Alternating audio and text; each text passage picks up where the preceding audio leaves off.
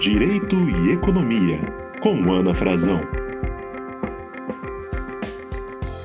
Olá, sejam bem-vindos ao podcast Direito e Economia. O meu nome é Ana Frazão, eu sou professora de Direito Comercial e Econômico da Universidade de Brasília e hoje eu tenho a grande alegria de receber a professora Laura Miller Machado, que é professora do INSPER, autora e organizadora do livro Legado de uma Pandemia, 26 vozes conversam sobre os aprendizados para a política pública, e certamente só esse livro já vai dar margem a muita discussão boa aqui. Laura, muito obrigada por ter aceito o convite, é um grande prazer ter você aqui hoje com a gente.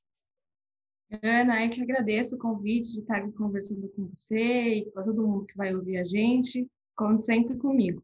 Muito obrigada, Laura. E eu gostaria de começar te perguntando um pouquinho sobre a sua própria história, sobre a sua biografia, por que a economia. Como eu sei que você também é muito engajada nessas discussões de políticas públicas, ou seja, qual é a relação entre economia e política? O que é ser realmente um economista para você? É, a gente vive numa sociedade de troca, né? A gente estabeleceu que o mundo é, é, funciona a gente quer funcionar de uma maneira trocar mercadorias, trocar produtos.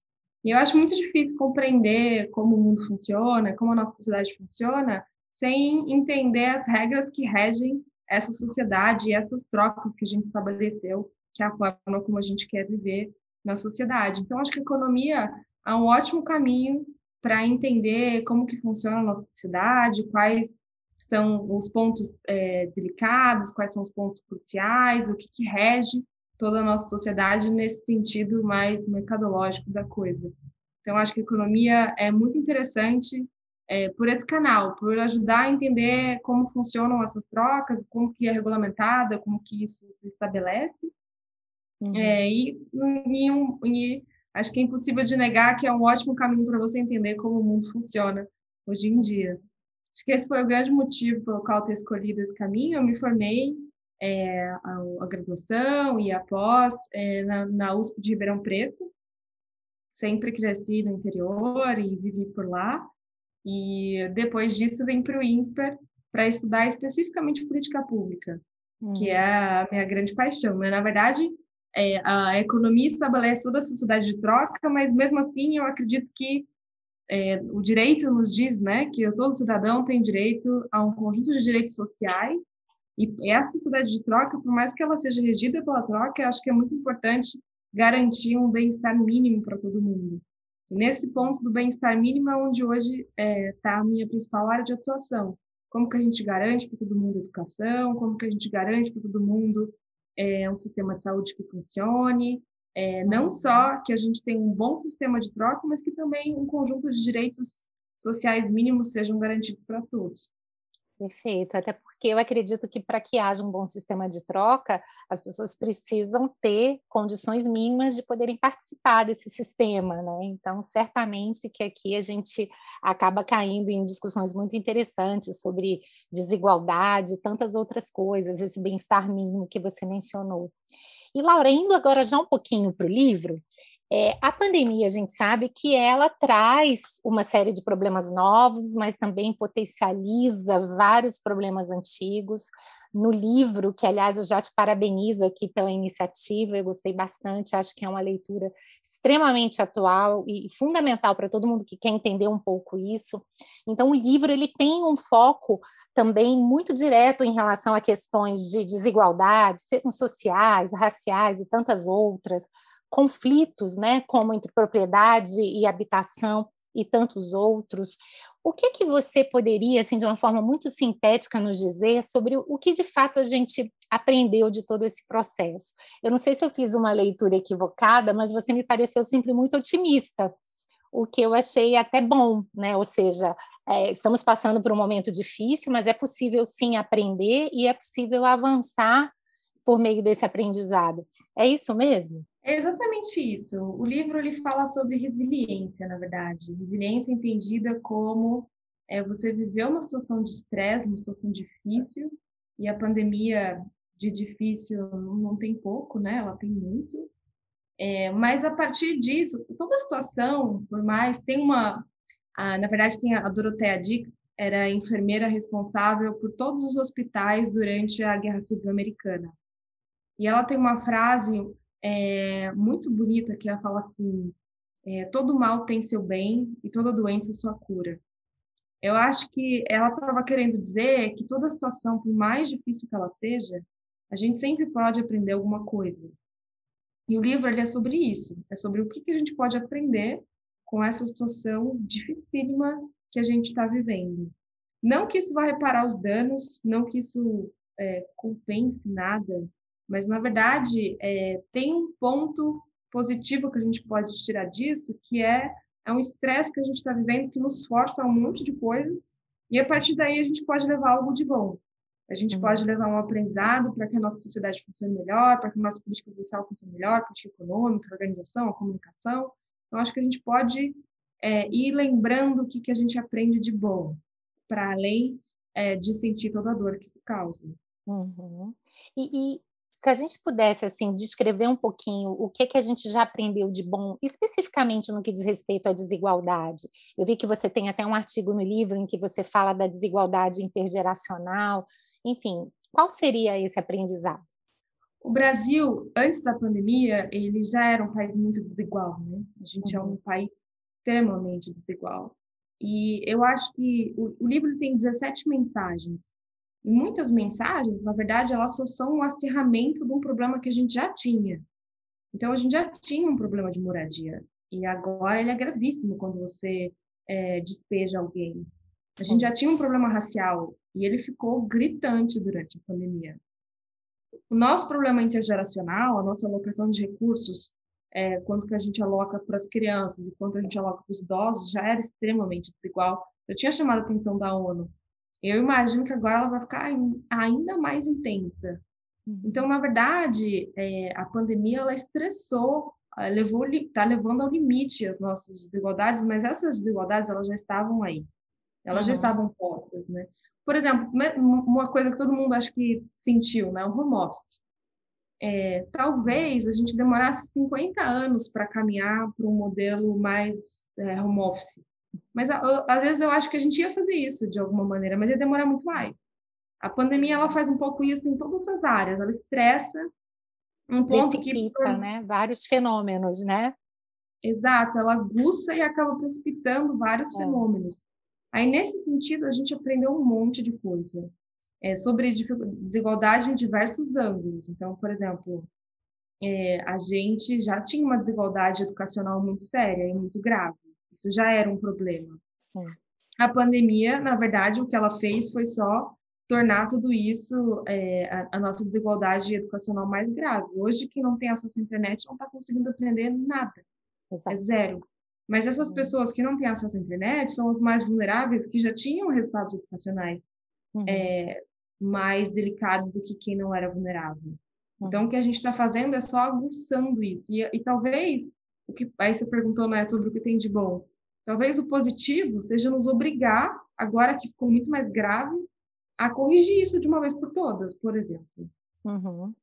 É verdade. Até essa questão dos invisíveis que vocês também trabalham no livro, né? Uma série de pessoas que não conseguiam nem mesmo ter acesso ao auxílio emergencial, porque elas estavam completamente desconectadas do sistema, né? E sem dúvida nenhuma que a pandemia aflorou isso tudo. E, enfim, eu também procuro, dentro do possível, Laura, ser otimista e achar que, enfim, essas coisas aconteceram por uma certa razão. Né? E enquanto você falava, inclusive, do home office, eu me lembrava de uma discussão do Harari, aquele historiador de quem eu gosto muito, que ele dizia, olha, aqui em Israel a gente ficou anos discutindo o ensino à distância ou não, chegou a pandemia e uma semana estava todo mundo fazendo ensino à distância, né? Então, enfim, é. a gente acaba tendo que, muitas vezes, tomar determinadas decisões difíceis que numa situação de normalidade demorariam muito tempo, ensejariam muitas discussões, mas que numa situação de pandemia simplesmente tem que se buscar um atalho, né, e se fazer o que é possível. O grande problema é como você disse, em relação a uma parcela muito expressiva da nossa população, simplesmente não há o que se fazer, né? A desigualdade é. é tão grande que a gente não teve como encontrar mecanismos mínimos para integrá-los nesse momento, né? Sobre o cadastro, por exemplo, é, os invisíveis, é muito curioso, assim, porque no ano passado a gente teve que falar com eles. Não teve jeito. Assim. A gente não tinha o um cadastro, a gente teve que acessá-los para receber auxílio, eles apareceram de alguma maneira. Sim. E eu, e eu acho que a gente perdeu uma grande oportunidade de finalmente cadastrá-los de verdade. Usar, encontrar o endereço, o telefone, a gente teve que acessá-los todos de alguma maneira. Pegar os dados bancários, perguntar o que eles precisam, o que está apertando. Uhum. É, e aí passou um ano, a gente vai começar uma segunda rodada e a gente ainda não conseguiu é, é, melhorar e otimizar esse cadastro. É. Então, eu acho que se a gente pudesse acordar agora, no caso dos invisíveis, para uma vez mais que a gente vai chegar perto deles, se a gente pudesse conversar com eles, perguntar qual o, que, que eles estão precisando, é o auxílio, é alguma outra coisa.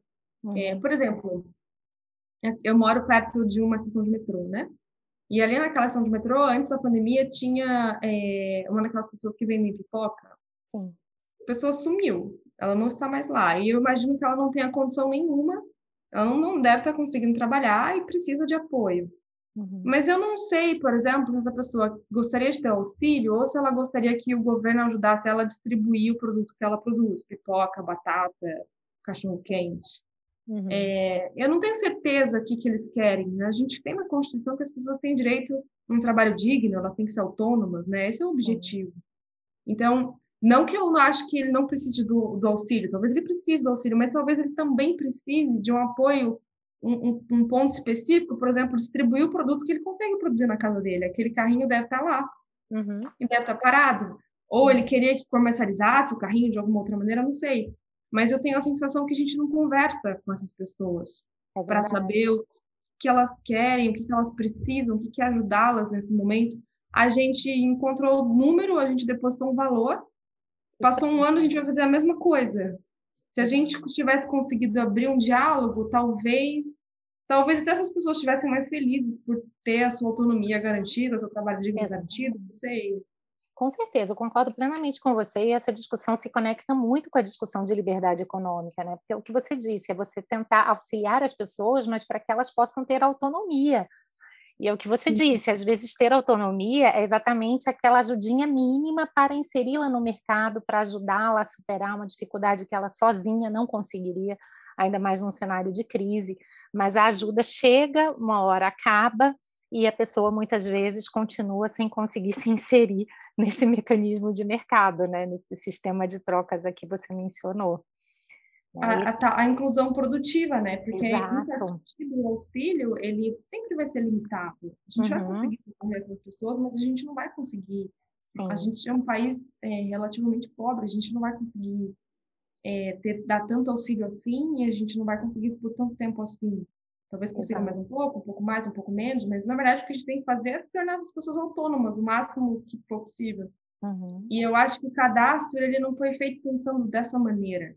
Uhum. Ele foi feito para ter um dado bancário, um CPF, um registro. Acho que ele podia ter, ser melhor trabalhado, e esse é um aprendizado importante. Ele podia ser é, ter mais informação, ter mais diálogo. A gente tem os CRAS hoje espalhados né, por todos os municípios, que são centros de referência de assistência social. Essas pessoas estão lá próximos desse pipoqueiro, por exemplo, só usando o exemplo. Sim. Por que, que o CRAS não vai lá dialogar com essas pessoas que estão recebendo auxílio para ver o que elas precisam? Uhum. Como que elas podem se incluir produtivamente de uma maneira melhor, como que elas podem ter autonomia. A gente tem o cadastro em partes, a gente fala com essas pessoas falando, passado vai falar de novo, e a gente tem o CRAS lá instalado, era só linkar todos os pontos, assim. Uhum. Falta, às vezes, uma certa coordenação e iniciativa para essas questões, né? Esse é um ponto. Ou seja, a gente aprendeu alguma coisa, mas aprendeu menos do que deveria, né? Mas vamos é, na verdade, o aprendizado está aí, né? A reflexão uhum. foi feita, ela está ela tá posta. Uhum. É, eu acho que é uma ótima oportunidade, na verdade, uma boa oportunidade para a gente olhar dessa maneira e resolver isso um ponto que daí fica, inclusive, durante a pandemia, pós-pandemia, Uhum. Quem, quem não quer ter um país com mais gente autônoma que for possível? Né? Claro, né? com certeza, com certeza. Ainda mais diante de um cenário de dificuldades econômicas que já se imagina, né? Então, quanto mais a população tiver condições realmente de se reinserir nesse mercado quanto antes, sem dúvida nenhuma, melhor. Mas, Laura, enquanto você falava, eu ia pensando um pouco também num, num, numa parte do livro que é muito interessante, que é a parte em que vocês trabalham sobre o legado da pandemia para a ordem econômica. E é que, desde que a pandemia surgiu, vem aparecendo muitos autores, economistas, filósofos, né, cientistas, enfim, intelectuais, dizendo que aqui é um momento que a gente teria que parar e repensar esse papel do Estado principalmente diante de décadas né, de, de um, um, pensamento neoliberal, de um pensamento que acaba colocando o Estado numa posição muito pequena ou marginal, e que agora, na verdade, a pandemia mostraria que precisamos sim de Estado. Como é que você vê esse debate? Qual é a tua posição a esse respeito? O Obama tem uma frase muito boa sobre isso, acho que é de 2009, que ele fala a discussão não é se o Estado é grande demais ou pequeno demais. A discussão deveria ser se o Estado funciona ou não, para garantir os direitos é, e essa sociedade de troca bem estabelecida. Sim. Eu penso da mesma maneira. A discussão deveria ser se a gente está conseguindo garantir os direitos sociais das pessoas uma, da melhor, melhor maneira possível.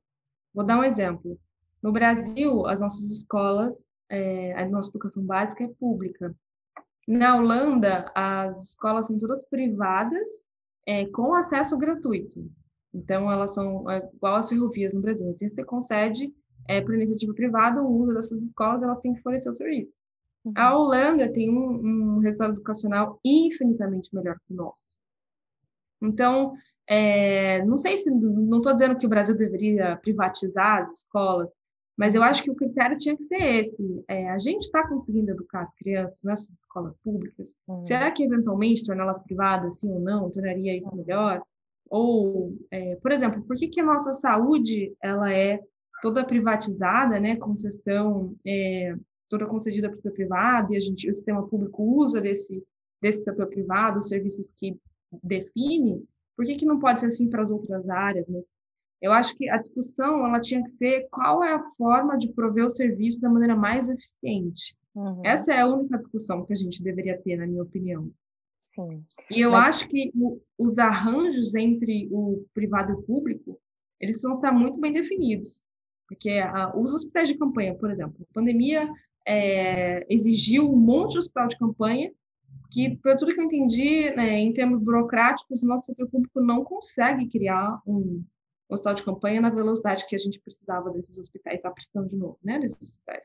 Então, por que não fazer uma, uma parceria com o setor privado, de uma forma que ele consiga fornecer o serviço, pagar por isso? Mas isso tem que estar muito bem acordado, né? Tem que estar, tem que ser feito é, muito, muito bem feito, tem que ter cláusulas de saída para isso não ser concedido, tem que ser um, um, sistema transparente, que tem um comitê observando, com, seguindo uma série de critérios estabelecidos, eu não sou da área de saúde, não sei dizer quais são, mas isso bem desenhado, por que não? Uhum. Por que não a gente usar todos os nossos esforços públicos e privados é, para combater um problema desse tipo? Exato. Mas aí a gente está tá, tá discutindo mais o como, mas não o papel do Estado de, por exemplo, como nesse seu exemplo da Holanda, ele está lá por trás financiando e assegurando que, no fim das contas, o serviço de educação, ainda que seja privado, chegará às suas crianças com qualidade, não é isso? Exato. No caso da Holanda, ele está, em certo sentido, regulamentando. Ele está uhum. dizendo, eu quero isso, com esse nível de qualidade, se o privado faça, e eu vou te observar, vou te acompanhar, monitorar, para ver se você está concedendo. E funcionou bem. Aqui no Brasil, a gente tem um sistema público, um sistema de monitoramento não funciona bem, a gente não consegue há anos é, resolver muito o ponto. Eu acho que, é, não sei, não estou dizendo que a gente deveria privatizar, mas eu acho que está na hora da gente olhar para as coisas, menos no sentido de se idealmente deveria ser assim ou assado, mas mais no sentido de como é que a gente faz para garantir esse direito à educação para as pessoas? Sim. Será que existe alguma outra maneira? Será que será que é um ajuste na forma como a gente está fazendo isso público, é, é, com o setor público? Está estranho, que a gente que regulamentar de uma outra maneira? Será que isso deveria ir para iniciativa privada, porque por algum motivo isso faz sentido? Eu acho que esse debate precisa estar aberto. E, e o papel do Estado sempre vai ser, no mínimo, regulamentar e acompanhar para garantir os, nossos, os direitos das pessoas. Uhum. Então, eu acho que no SUS, por exemplo, funciona super bem. Então, a gente tem lá uma série de critérios, o Estado acompanha, monitora e regulamenta isso, tem seus desafios. E financia, né? E financia, né? E financia, e uhum. financia. Eu acho que a educação não tem não, como todos os, os, direitos sociais são públicos, gratuitos, né? De acesso público são gratuitos. Então, a educação uhum. na Holanda a educação é gratuita. É uma sessão privada, mas ninguém paga pelo serviço. Uhum. Os nossos hospitais é, públicos, muitos são assim, né? Eles são uma concessão por uma empresa privada e as pessoas uhum. usam aquilo de forma gratuita. Mas tem que estar bem Exato. regulamentado, tem que estar bem estabelecido. É muito interessante quando você fala dessa questão dos arranjos entre o privado e o público, porque isso não necessariamente implica é, submeter aquele serviço a essa lógica de mercado. Você faz um arranjo, mas na verdade o serviço continua sendo gratuito e o Estado está por trás financiando, né? Financiando e garantindo e a qualidade do serviço. Exatamente. É eu não sei se os pais na Holanda sabem que a educação não é provisão pública, ela é provisão privada regulamentada pelo público. Talvez eles nem saibam, porque quem está usando o serviço não faz diferença. Uhum. É, mas eu acho que às vezes a gente se perde um pouco na discussão, é, como é que eu vou dizer, mais liberal, mais privatização, mais é, estatal, uhum. É, e a gente acaba esquecendo que a gente tem que fazer é garantir o direito e está escrito lá, educação é, é, pública, gratuita, para todos, garantida pelo Estado, mas não está escrito que ela tem que ser fornecida publicamente. É, uhum.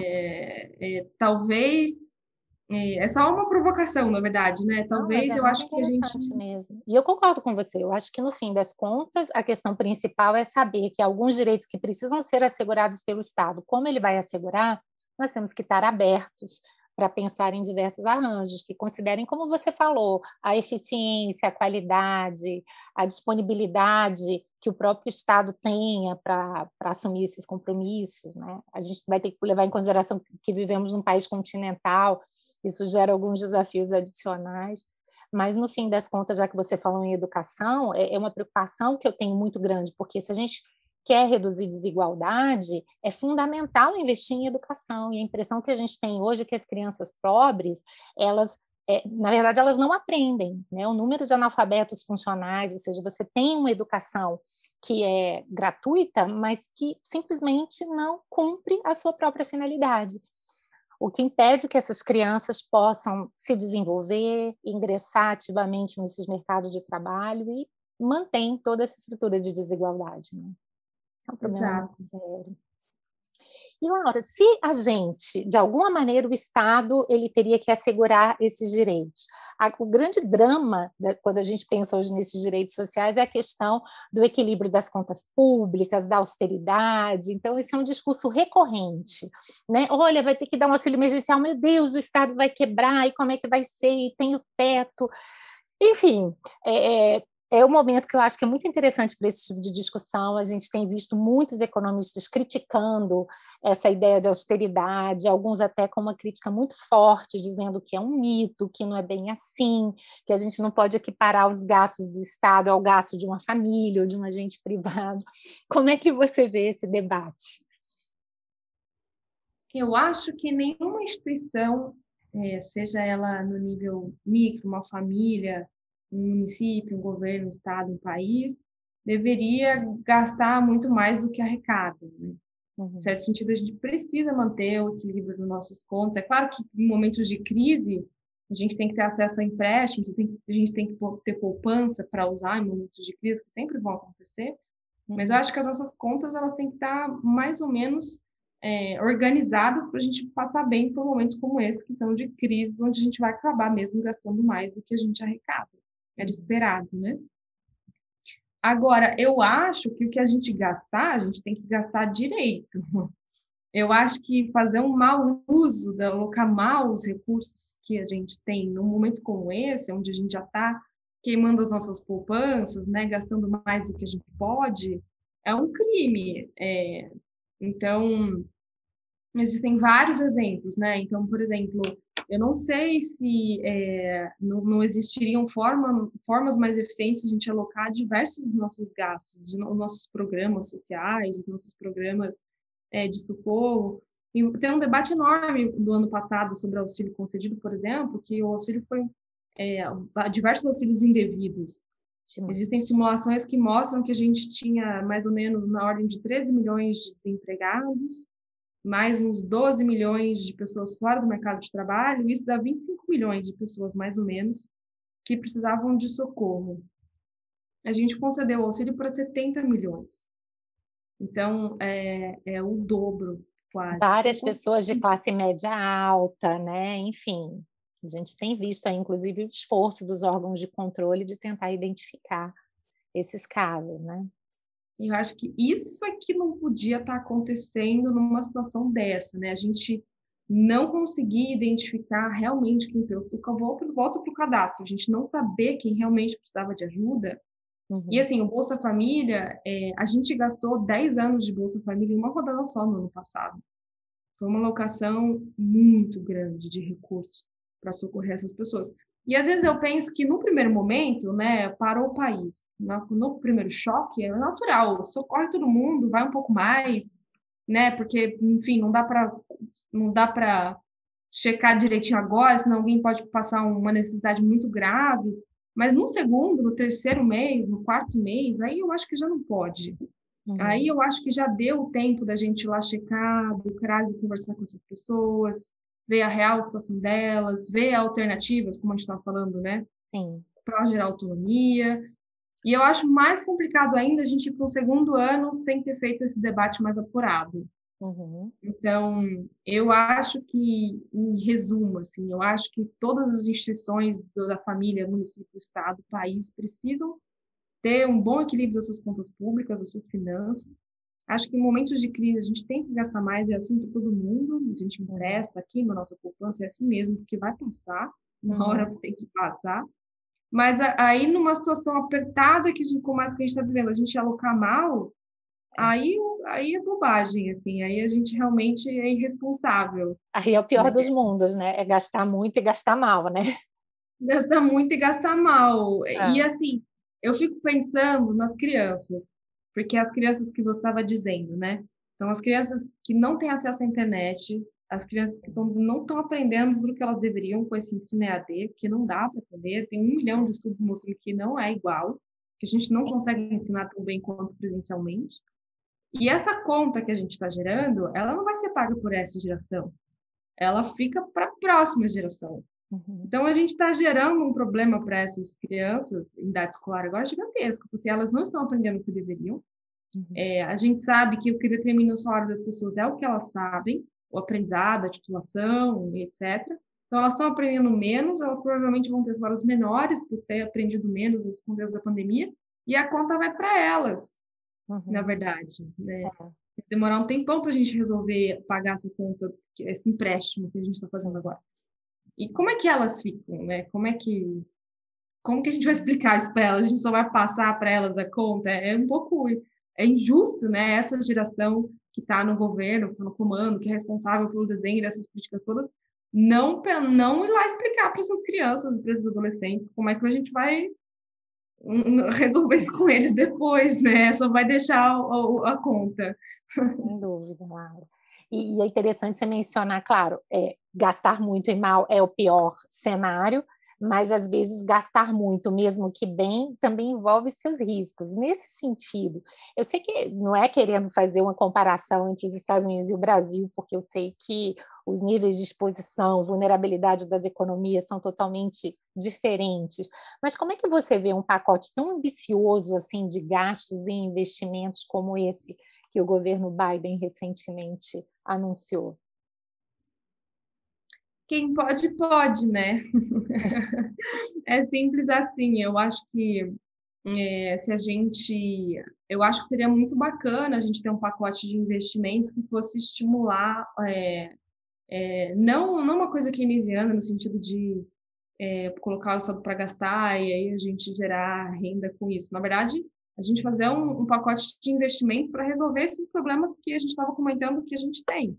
Então, a gente resolver o problema da internet com as crianças, resolver a desigualdade educacional, a gente resolver é, os nossos problemas raciais, os nossos problemas de moradia, acho que seria muito bem-vindo nesse momento para você é, cuidar dessas pessoas que estão precisando de apoio e a gente fazer um investimento duradouro, um investimento permanente em infraestrutura, que está aí há anos não resolvido no Brasil, eu acho que, é, que era muito legal. Que, o auxílio, em certo sentido, ele socorre, ele é um respiro, né? Deixa as uhum. pessoas respirarem.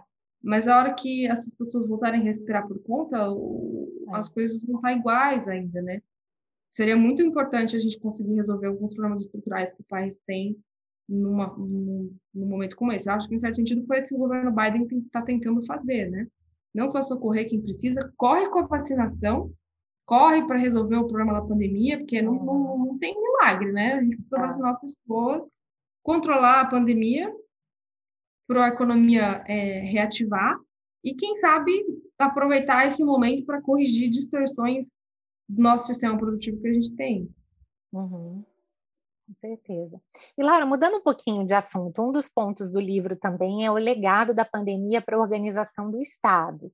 E a gente teve também aqui uma experiência muito própria, né? Nós somos uma federação com três níveis, então isso já introduz um grau de complexidade, a União, é Estado, é município.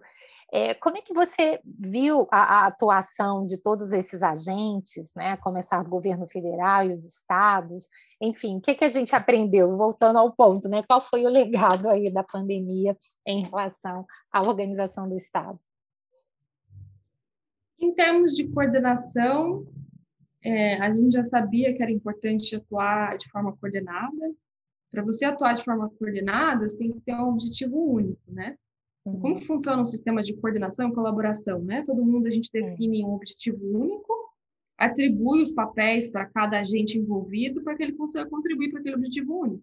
A gente não conseguiu fazer isso entre os nossos entes federativos, né? Foi uma, uma certa bagunça, cada ente por um caminho, as pessoas com é, é, decisões muito diferentes e priorizações muito diferentes. Então, Quando não sentido... diretamente conflitantes, né, Laura?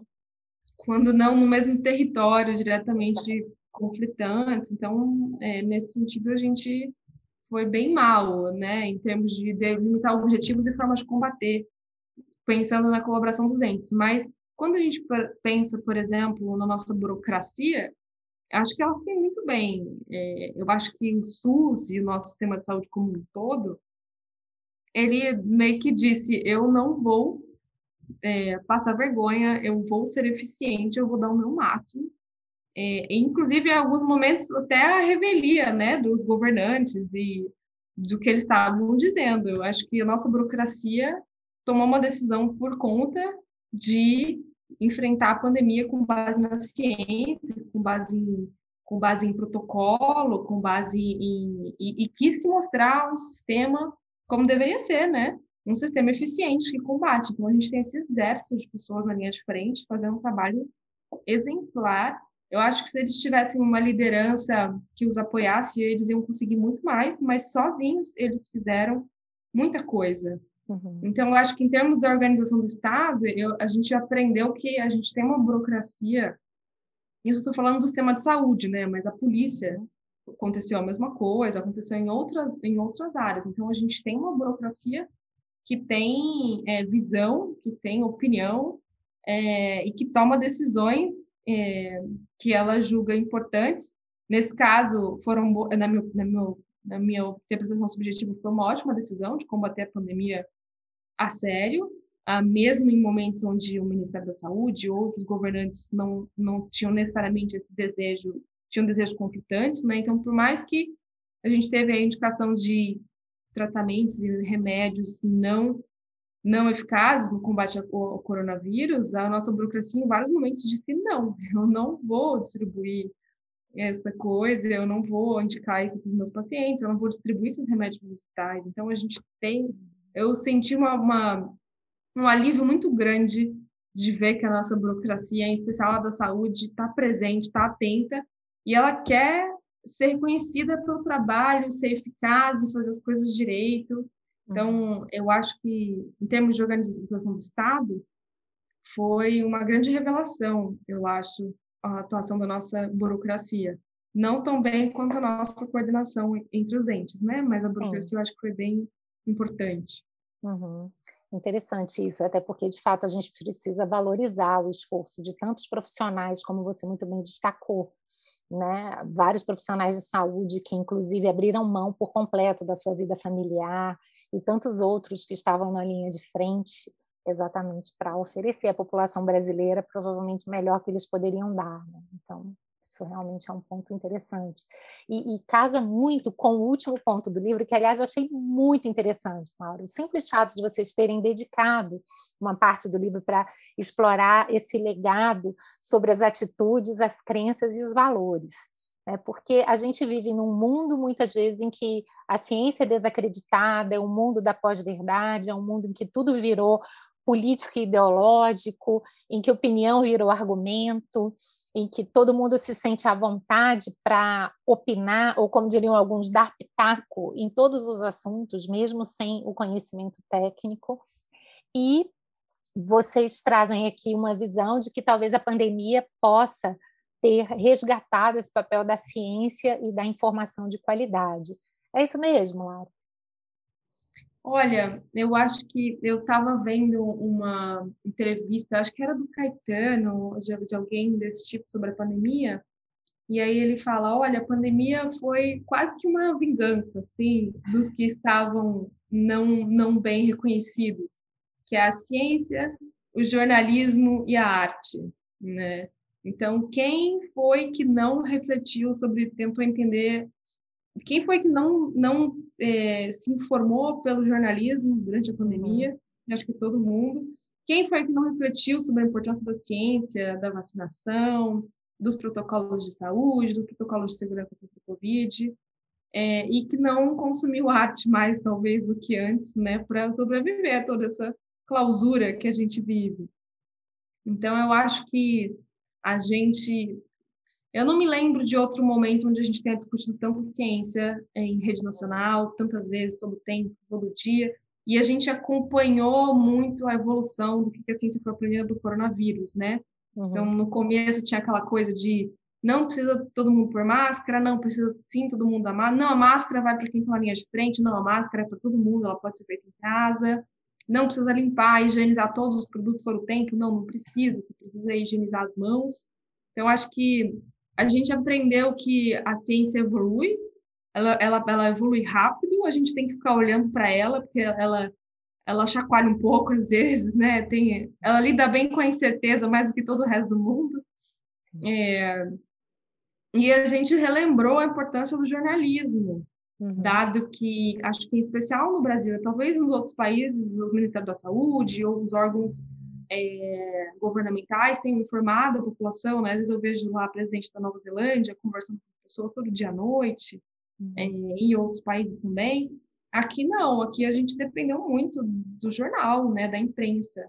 Uhum. É, e a imprensa pobrezinha teve que aprender a lidar com a ciência de uma maneira muito mais intensa do que ela tinha antes, né? Antes ela olhava para tudo, ela continua olhando para tudo, mas a ciência de repente ganhou um, um destaque muito grande no que a gente deveria fazer, põe a máscara, tira a máscara, lava as mãos, é, usa o oxímetro. Então, ela teve que, o jornalismo teve que se aproximar da ciência, se aproximar dessa evolução dos protocolos, entender como reportar, contar para as pessoas o que a ciência está dizendo, o que a ciência sabe, contar o que a ciência não sabe, que é difícil, né, a gente falar.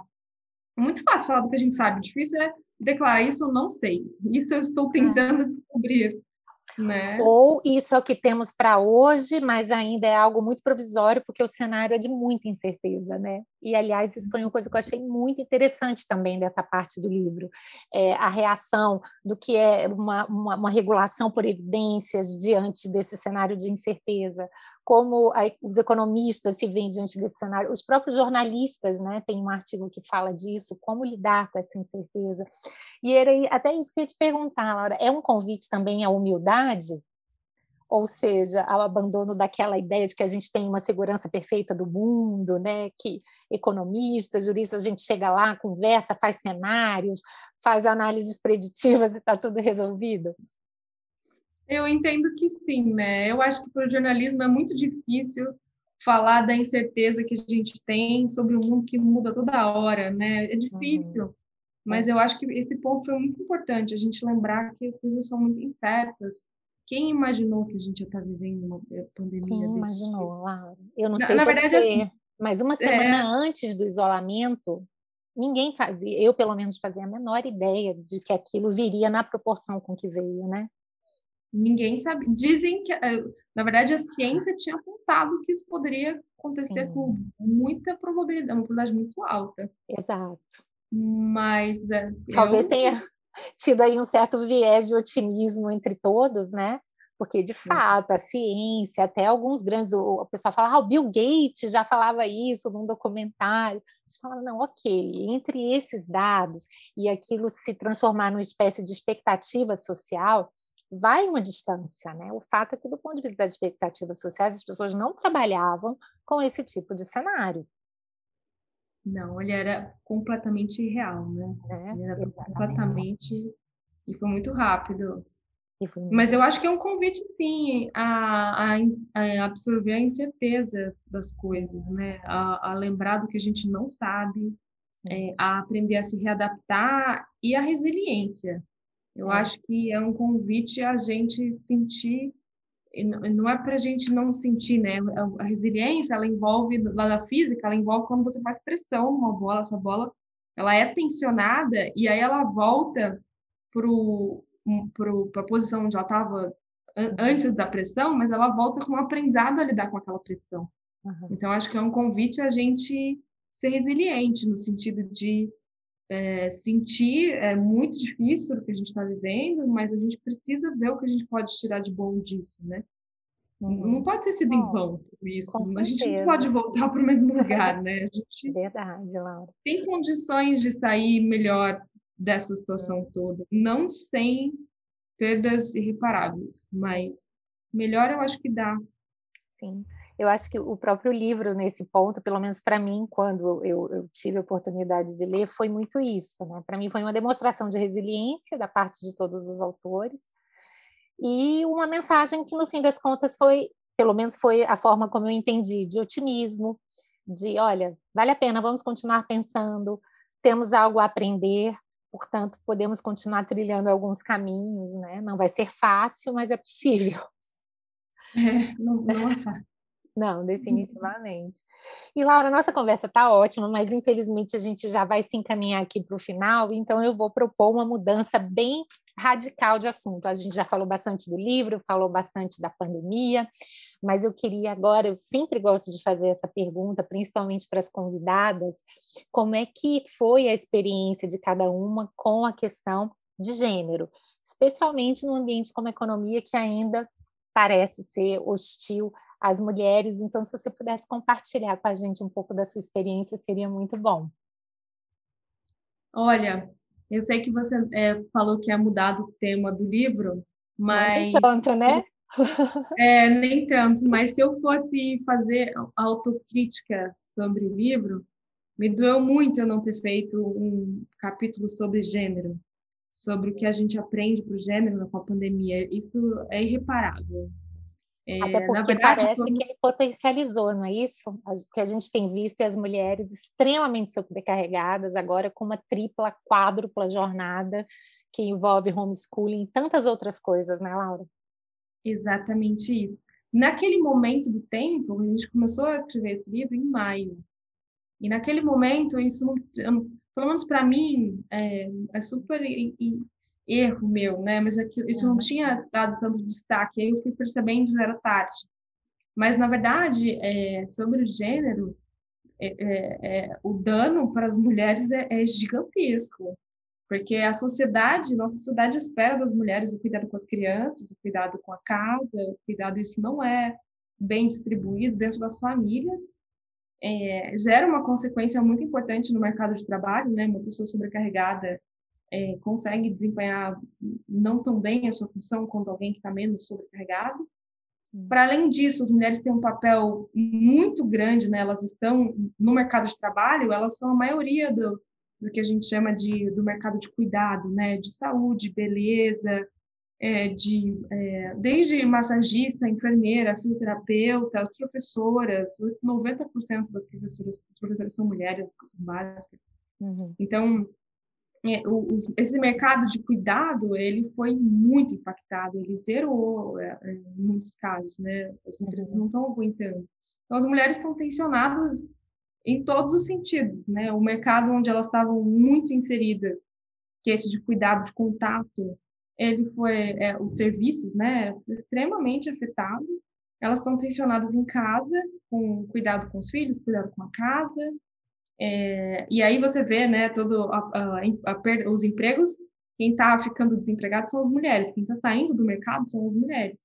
Uhum. Então, tem um aguçamento do problema de gênero no nosso país gigantesco, em especial em, em dois sentidos. No sentido é, do, do, emprego mesmo, do trabalho, as mulheres vão ter, tá, elas não estão conseguindo exercer a sua autonomia financeira, e também no sentido é, de danos para a saúde mental, porque você trabalhar, cuidar da casa, das crianças, com todo esse estresse de não sei se o salão de beleza vai abrir, caso você trabalha no salão de beleza, é, é, é, muito complicado, né? Então, e, e, aí fica faltando a reflexão de como que todos os capítulos eles têm uma certa reflexão de como a gente pode começar a pensar a contornar esse problema. Sobre o gênero, eu não tenho ideia é, como a gente poderia começar a contornar. A única coisa que me vem é, as, dentro das famílias, a gente começar a pensar em distribuir esse trabalho um pouco melhor. Uhum. É, eu acho que o debate sobre esse assunto se torna imprescindível nesse momento. Sem dúvida nenhuma, Laura. E mesmo nas profissões, digamos assim, intelectuais como as nossas, aquelas que não foram tão impactadas, mesmo num cenário anterior à pandemia. Como é que você vê essa questão de gênero, por exemplo, no ambiente profissional que é típico do economista? Tem um problema no ambiente típico do economista, que na verdade a, as faculdades, as, as mulheres tem poucas mulheres formadas nesse mercado, né? Uhum. A gente não forma gente, mulheres suficientes. Então, é, quando esbarra na faculdade, na USP, no INSPER, ou nas outras faculdades públicas é, de economia, o percentual de mulheres ele é muito pequeno. E tem um, um número grande de mulheres jovens que estão começando a entrar. É, então, acho que tem, tem esse problema de, da oferta, não existem, não tem mesmo muitas mulheres economistas, mas tem aí, isso acaba gerando um, ambiente, um problema na demanda, porque na verdade, o lugar onde a gente chega, ele é um, um, um lugar é, é, predominantemente masculino. Uhum. Do, da minha experiência pessoal, eu acho que os economistas, os homens, de forma geral, eu acho que ninguém mais quer é, não ser respeitoso com o gênero, não refletir né, sobre a desigualdade de gênero. Eu acho que não é uma coisa que as pessoas querem às vezes eu fico na dúvida se eles sabem gerar um ambiente acolhedor para as mulheres, né? Um ambiente onde a gente consiga se sentir bem. Tem uma questão, se você é uma profissional que tem um desempenho bom, se, ainda mais no começo da carreira, se você não se sente acolhida no ambiente onde você está, né? Se você não sente que ali é um lugar onde você vai ter espaço, se você não sente o conforto, se você não sente que é, a sua singularidade, a sua individualidade, né, como mulher, ela, ela é, é ela cabe, você acaba indo embora. É, então, eu acho que essa discussão está mais presente do que nunca. Assim, como é que esses ambientes da, da economia eles podem se tornar mais amigáveis para as mulheres? E eu acho que, pelo menos na minha experiência pessoal, isso tem acontecido de uma maneira muito, muito intensa. Eu não tenho dúvida que a gente não acertou ainda. Eu acho que a gente como, como, como é, economistas falando todos nós juntos, acho que esse, esse espaço ainda não existe, né? ele ainda é muito, muito masculino, mas eu vejo essa movimentação, essa discussão, uma tentativa de fazer ajustes, de é, fazer inserções novas para que isso seja mais acolhedor, é, de alguma maneira. Bom, bom ouvir. E eu acho que, é, pelo menos em relação ao livro, eu, é isso que eu percebi, assim. Então, quando eu devo ser a pessoa mais nova desse livro, por exemplo, deve ser a de, a de menor idade. E todos eles falam: não, Laura, lidera a gente, a gente vai, vai ser legal, a gente vai funcionar bem. Então, acho que tem esse voto de confiança muito grande é, dos economistas de forma geral, do, de, não, só desse, não só do INSPER, mas de todos eles, né? Tem uma, uma boa intenção muito presente. Eu não sei se a gente ainda é, conseguiu acertar exatamente como tornar esse ambiente mais acolhedor, mas que existe intenção, acho que existe. Que bom, fico feliz até de ouvir esse seu depoimento. E Laura, uma última pergunta. Se você pudesse dar um conselho para alguém do direito que quer estudar um pouco mais economia, quer aprender, quer fazer mais esses diálogos, né? Porque aqui a gente está sempre tentando buscar esse diálogo entre direito e economia. Qual seria a sua sugestão? Pode ser uma experiência de vida, um autor, uma escola, enfim. É, a economia, como você sabe, às vezes ainda é vista como um conhecimento muito técnico, muito fechado, e eu percebo que hoje você tem vários economistas né, dizendo: olha, economia é muito séria para ficar apenas com os economistas, vamos tentar expandir esse debate. Enfim, qual seria a sua sugestão exatamente para expandir esse debate? Eu acho que o direito ele é o, o ponto onde a gente diz o que a gente quer né? A nossa Constituição diz o que a gente deveria ser e as nossas leis, elas vêm para regulamentar como que a gente vai fazer para que o que deveria ser, de fato, seja. A economia é por onde isso vai ser provido. Então, eu acho que não, não, não deveria existir essa separação grande entre a política social, por exemplo, de política social e o direito. Na verdade, o que eu, como pessoa da política social, eu faço? Eu olho para o que o direito está dizendo o que a nossa legislação, o que a nossa Constituição está dizendo, e a partir dali eu tento pensar na maneira mais eficiente de prover aquele direito social, aquele, aquele direito para as pessoas. Uhum. E, e eu acho que só tem um ganha-ganha. Se a economia se aproximasse do direito, talvez quem regulamenta, por exemplo, o Fundeb, quem regulamenta é, vários programas é, sociais que a gente tem, tivesse uma visão mais apurada do que, que funciona melhor. Por outro lado, se os economistas entendessem um pouco melhor de direito, eles iam conseguir é, adequar os programas que a gente propõe para garantir aquele direito específico que está sendo apontado e que com certeza foi muito bem formulado muito bem pensado. Uhum. Então, eu acho que é um casamento perfeito. Eu é, também acho. Economia, o direito. Verdade seja dita que às vezes um namoro, um noivado pode envolver algumas dificuldades, né? Foi até interessante você falar isso. Talvez seja como se fosse um casamento entre pessoas mesmo, né? Envolve conhecimento, envolve alteridade, a disposição para se adaptar. Mas quando de fato esse matching consegue funcionar, os resultados podem ser muito produtivos, né? muito produtivos. Eu acho que só é um bem, um bem público gigantesco se a gente é. conseguisse é. Se aproximar melhor é, e aproximar a linguagem, conseguir uhum. trabalhar muito mais próximo do que a gente trabalha hoje. Verdade. Que bom, Laura. Olha, super obrigada, viu, por compartilhar do seu tempo, do seu conhecimento com a gente. A conversa foi super agradável. Parabéns mais uma vez pela iniciativa. Eu acho que esse livro é um livro que todos deveriam ler. Eu acho que você não deve se arrepender em relação à questão do gênero, porque eu acho que você ainda vai lançar um outro, talvez, né, uma parte 2 agora para trabalhar com os outros aprendizados. E certamente a gente vai ficar aqui acompanhando o seu trabalho. Muito obrigada, viu?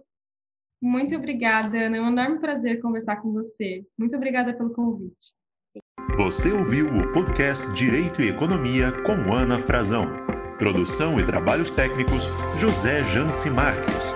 Para maiores informações, acesse o site anafrazão.com.br e siga nas redes sociais.